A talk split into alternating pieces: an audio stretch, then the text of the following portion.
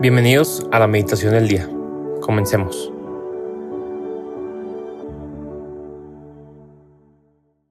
En el nombre del Padre, del Hijo y del Espíritu Santo. Amén.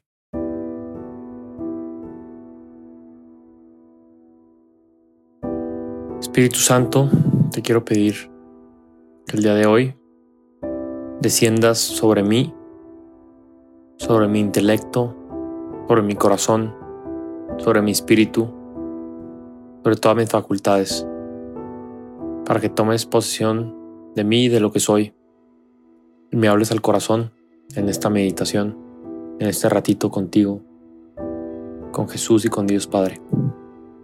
El Evangelio que vamos a meditar el día de hoy, sábado 6 de enero de 2024, último día de la época de Navidad, ya que mañana es la Epifanía se encuentra en Marcos capítulo 1, versículos del 7 al 11.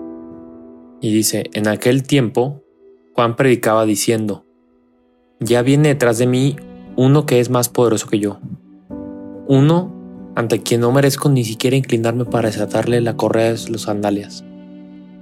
Yo los he bautizado a ustedes con agua, pero Él los bautizará con el Espíritu Santo. Por esos días vino Jesús de Nazaret desde Nazaret de Galilea, y fue bautizado por Juan el Jordán. Al salir Jesús del agua, vio que los cielos se rasgaban y que el Espíritu, en figura de paloma, descendía sobre él. Se oyó entonces una voz del cielo que decía, Tú eres mi Hijo amado, yo tengo en ti mis complacencias. Palabra del Señor, gloria a ti, Señor Jesús. Bueno, creo que este Evangelio con el que despedimos la época de Navidad, como dije antes del Evangelio, antes de la fiesta de la Epifanía, que es mañana, celebramos también a los Reyes Magos. Pues creo que la iglesia nos pone este Evangelio que podría parecer que ya no es época de Navidad, ¿no? Porque Jesús ya está iniciando su vida pública. Y, y yo reflexionaba en este Evangelio y decía, bueno, ¿por qué la iglesia nos pondrá este Evangelio hoy? Y yo los quiero invitar a un punto en el que podemos profundizar y es la última frase que dice Dios y quiero que la vayamos poco a poco digiriendo. Tú eres mi hijo amado, yo tengo en ti mis complacencias. Sabemos este pasaje ya muy, pues muy famoso, por decir así, que es el, del bautizo del Señor. Y si bien así comienza su, su vida pública, es lo que seguramente también seguiremos meditando en las próximas semanas, pues al final del día nosotros también somos hijos de Dios. Y yo creo que la Navidad al final del día, como, como se, se dice mucho, incluso ya lo decimos cada año y, lo repetimos, ¿no? Que, que Jesús nazca en nuestros corazones, que Jesús nazca en nuestros corazones. Pero no se trata solamente de decirlo en cuaresma, y decirlo el 24 en la noche y qué bonito y, y acostar al niño. Realmente la época de Navidad pues duró estas dos, tres semanas por un sentido que es seguir pidiéndole a Dios que venga a mi corazón, que nazca en mí y que realmente yo me sienta también hijo de Dios. ¿Por qué? Porque lo soy. A veces nos olvida, ¿no? Eso es muy bonito meditar en un niño, en un pesebre, eh, una historia hasta novelesca, romántica, ¿no? Por supuesto no me estoy burlando, simplemente estoy diciendo que eh, luego somos muy difíciles con nosotros mismos. Y Dios creo que el día de hoy y Jesús nos quiere permitir compartir un poco de, lo que quizá meditamos sobre Él, que es sentirnos hijos amados de Dios. Y eh, creo que de eso también se trata la Navidad que nosotros nos veamos con compasión, con misericordia, que al final misericordia, la palabra significa la miseria del corazón. Y pues creo que cuando uno ve para adentro, pues ciertamente, pues quizá no nacimos en un pesebre, eh, no lo sé, o en una situación así, puede ser que sí.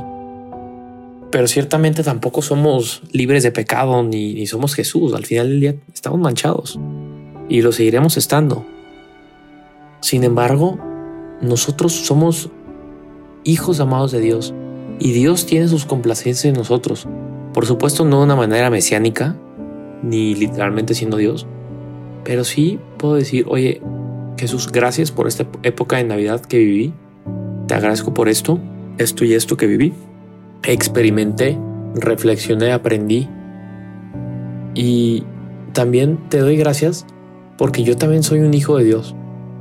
Porque tú puedes nacer en mi corazón, así como Dios puede nacer en el mío. Te doy gracias porque tú también te complaces en mí. Te complaces cuando hago tu voluntad, cuando me siento amado. Y te quiero pedir esa gracia el día de hoy. Te invito a que te quedes unos minutos reflexionando, pidiendo la gracia del Espíritu Santo de realmente sentirte un hijo amado. Si te sirve una meditación un poco más usando tu imaginación, quizá no tiene que ser en el río Jordán, puede ser incluso en un pesebre, puede ser en algún sitio donde te sientas un hijo, que viene un padre y le dice, eres mi hijo amado, eh, pero que realmente tú también te sientes en, en ese lugar y puedas sentir el amor de Dios Padre. Por último, le pedimos a la Virgen María que así como estuvo pues esa noche de Navidad, que dio a luz al Hijo de Dios, nos haga sentir también su madre. Quizá nosotros no somos sus hijos físicos, pero sí somos sus hijos espirituales y ella nos ha adoptado y que nos haga sentir también su presencia de madre, para sentir que nosotros también somos en cierto sentido parte de la Sagrada Familia, lo somos a través de Jesucristo.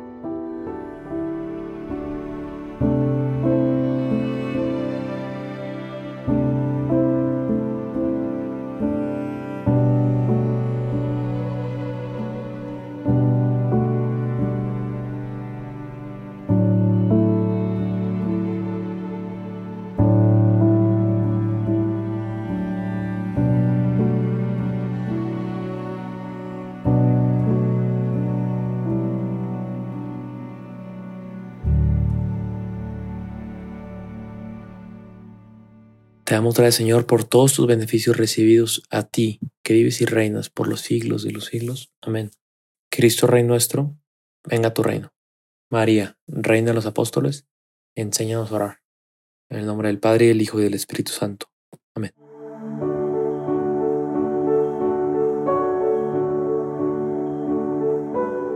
Permanece meditando lo que más te haya llegado al corazón. Nos escuchamos mañana.